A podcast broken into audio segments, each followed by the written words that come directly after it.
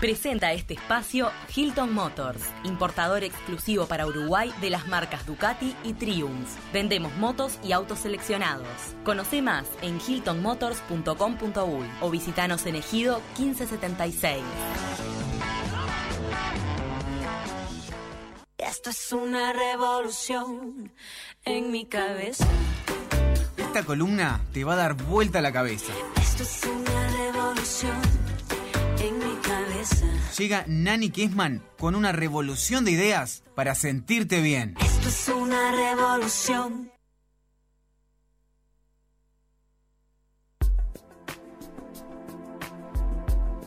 Buen día, Nani. Buen día, chicas. Bienvenida, ¿cómo estás? Gracias. Bueno, mucho gusto, Fernanda, que no Mucho la gusto, la qué bueno. por la tele. Sí, yo te conocía también por esta columna. Así Bueno. que. Ahora nos conocemos en vivo.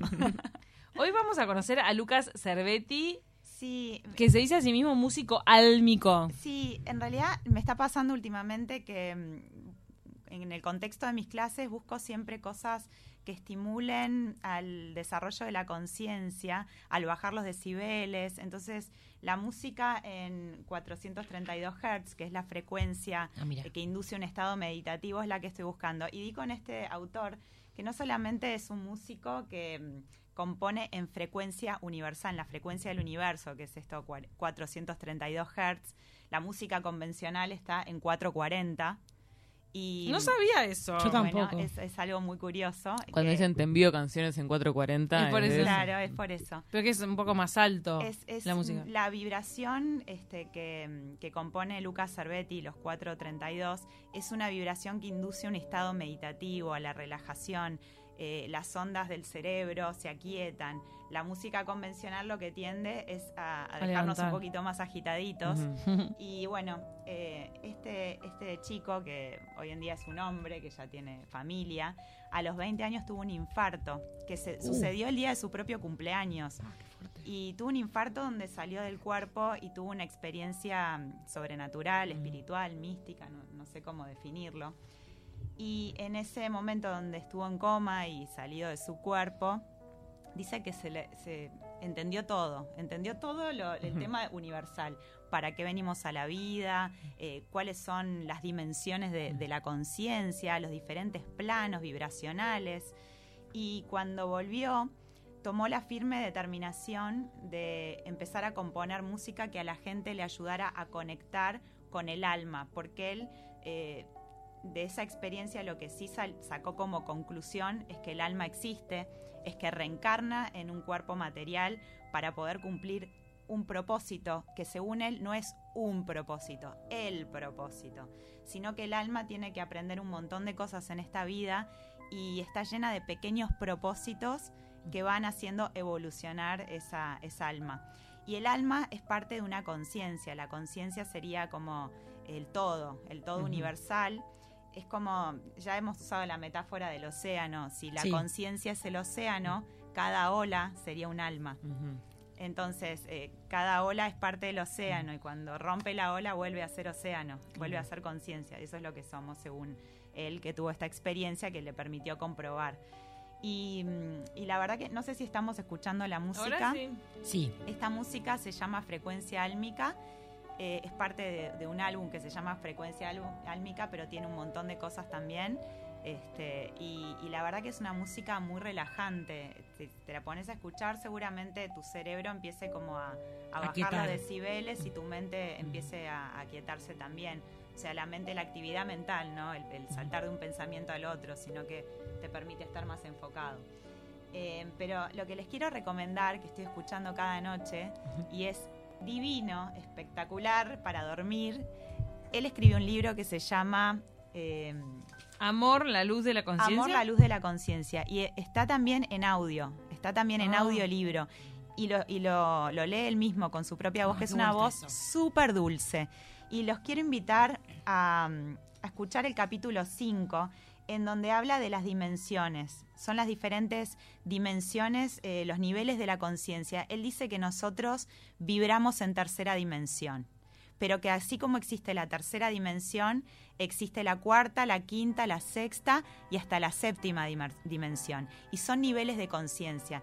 Donde él dice también que es como muy difícil explicarlo para seres que vibramos en tercera dimensión, que estamos en esta era de Acuario elevando la frecuencia de nuestras vibraciones. La vibración es cada molécula que compone nuestro cuerpo, la frecuencia a la cual vibra. Cuanto más alta la vibración, más elevada nuestra conciencia. Dicen que eh, como consecuencia de elevar nuestra vibración, empezamos a rechazar el consumo de carne, por ejemplo, o de No. consumo de animales, o empezamos a proteger más la naturaleza, porque vibramos en amor. Y cuanto más alta la vibración, más alto el nivel de conciencia de todo lo que nos rodea, de decir, no estoy separado de, de todo el universo, somos uno. Entonces él dice que es tan difícil explicarlo que es como explicarle a una persona que no ve qué son los colores o cómo describir el color rojo, cómo describir el color verde. Es difícil. Para una persona que no ve, eso sería como algo equiparable a, a comprender otros niveles dimensionales. Pero vamos a escuchar el capítulo 5, que es cortito y, y cuenta bien qué son las dimensiones, los niveles de la conciencia. Dale. Dimensiones. Los niveles de la conciencia. El universo está organizado en distintos niveles de conciencia, a los que podemos llamar dimensiones. Esto quiere decir que según la capacidad de apertura de conciencia y de amar que se tenga, se habitará en una u otra dimensión. Todas las dimensiones conviven en el mismo tiempo y en el mismo espacio, a pesar de ser distintas realidades. Entonces, la percepción que nosotros tenemos sobre el tiempo y el espacio es exclusiva de nuestro nivel de conciencia, la tercera dimensión. Tanto lo que percibimos a través de los sentidos físicos como nuestra capacidad de expresión social está determinada por la tercera dimensión. Por esto mismo, es imposible explicar con palabras cómo es una cuarta, quinta, sexta o séptima dimensión, pues las palabras representan un porcentaje pequeño de nuestra realidad. Si a veces hasta resulta difícil explicar sensaciones y sentimientos, siempre resultarán escasas para explicar algo de otra realidad. Es como intentar explicarle a un ciego cómo son los colores. Es imposible, pues en su realidad los colores no existen. Por este motivo, para comprender otras dimensiones hay que recordarlas mientras las experimentamos. El humano tiene la capacidad para multidimensionar. Esto quiere decir que desde la tercera podemos elevar nuestra vibración hasta vislumbrar una cuarta y hasta una quinta dimensión. No estoy seguro de cuántas dimensiones existen en verdad. En el momento en que salí del cuerpo a mis 20 años, comprendí la cuarta y quinta dimensión. Mis guías me hablaron de los seres que habitan en sexta y séptima dimensión. He escuchado a gente muy noble hablar de que hay hasta 21 dimensiones. Personalmente, sospecho e intuyo que son muchas más, pues el universo es inmenso e infinito, y creo que nuestra capacidad humana actual aún está lejos de comprender más allá de una quinta, con excepción de algunos humanos, claro, aunque nunca conocí a nadie que comprenda plenamente más allá, pues estaríamos hablando de un Cristo. No es que la quinta sea más que la cuarta y esta más que la tercera. Todas son igual de importantes y trascendentes para el universo. Como humanos, hemos tenido que organizarlas numéricamente para poder hablar de ellas y comenzar a comprender. De lo que podemos estar seguros es que a mayor número, mayor nivel de conciencia. Esto quiere decir que a mayor dimensión se vibra más alto y por ende el amor es más intenso y certero. Cuando hablamos sobre vibraciones, hablamos de niveles de frecuencia. Podemos ver que si una frecuencia es baja, su onda es lenta, mientras que si es alta, su onda es rápida. Cuando un ser vibra alto, sucede que sus partículas se mueven mucho más rápido que cuando vibra bajo. Esa es la razón de por qué no solemos ver ni duendes, ni ángeles, ni naves extraterrestres con nuestros ojos físicos. Nuestros ojos vibran a una determinada velocidad y estos seres vibran mucho más rápido. Esto quiere decir que su naturaleza es más rápida de lo que nuestra realidad lo es. Son muy comunes las historias de personas que han ido a un bosque donde tomaron fotos del paisaje y luego, al mirarlas, ven allí o duendes o una serie de luces.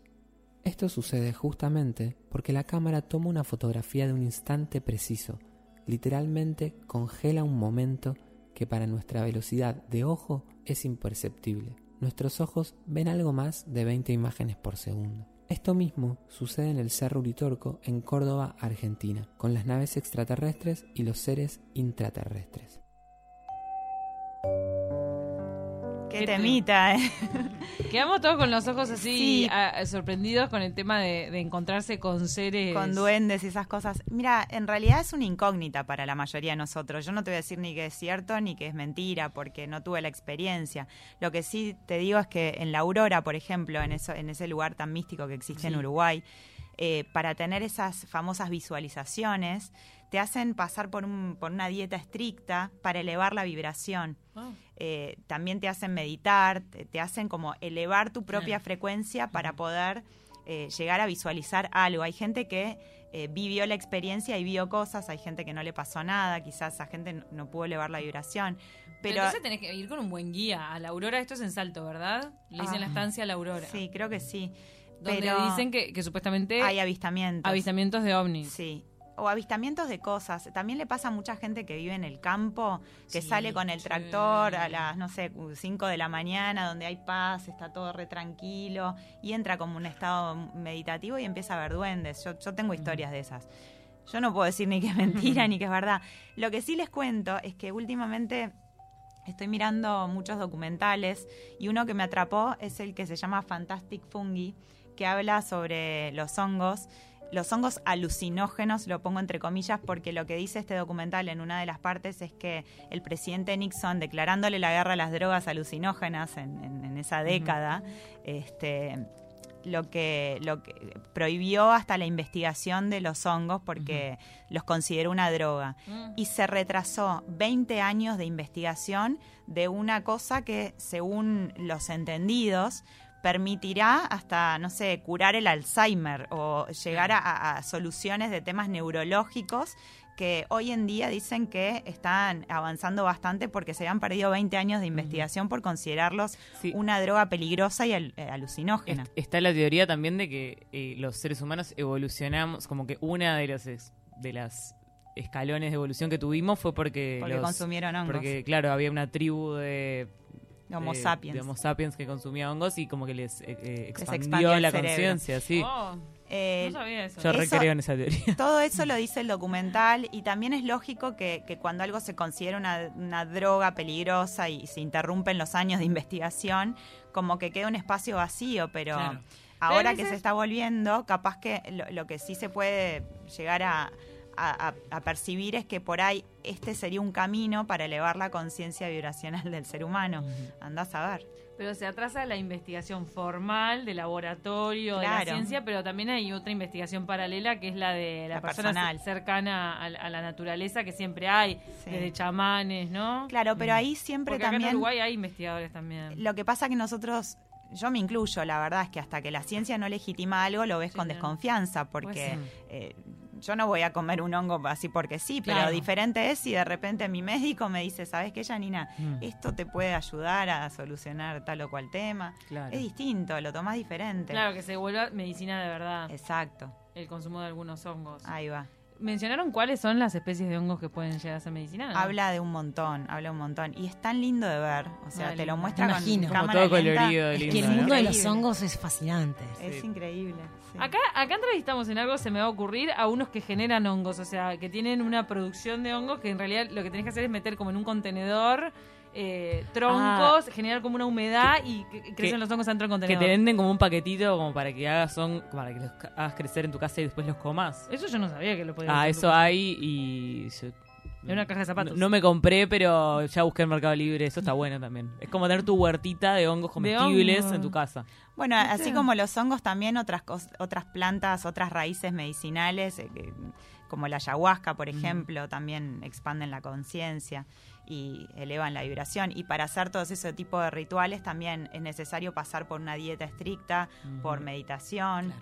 Este, en fin, no, es fácil elevar la frecuencia vibracional del ser humano, pero no es imposible. Hay que tener voluntad y hay que dedicarle nada más. Cuando mencionabas lo de la música y lo del caso este de, de Lucas Cervetti, estaba pensando en, en cómo mucha gente que empieza a practicar yoga después enseguida se vuelve vegetariano, casi enseguida en realidad. Es como que empieza a naturalmente ver Y- que su cuerpo quiere ir para otro lado. Y sí, porque también cambia todo, cambia la vibración, este, vas creando espacios en el cuerpo, el cuerpo cambia, va cambiando también los patrones de pensamiento, entonces se modifica todo, todo.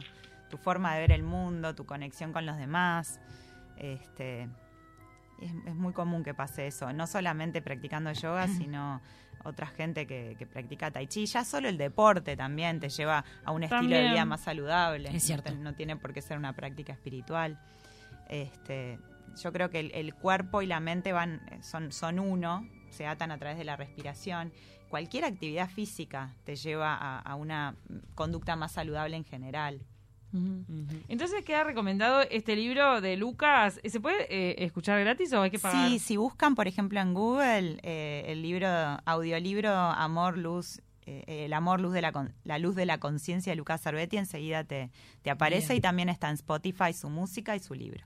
Eso Ah, está bueno. buenísimo. Está bueno para poder consumirlo. Un nuevo podcast para dormir. Buen dato. Muchísimas gracias, Nani. Gracias, chicas, un gusto. Gracias. Ya volvemos.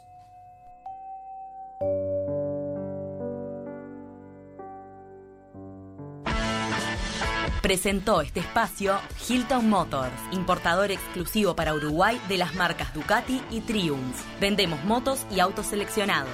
Conoce más en hiltonmotors.com.uy o visitanos en Ejido 1576.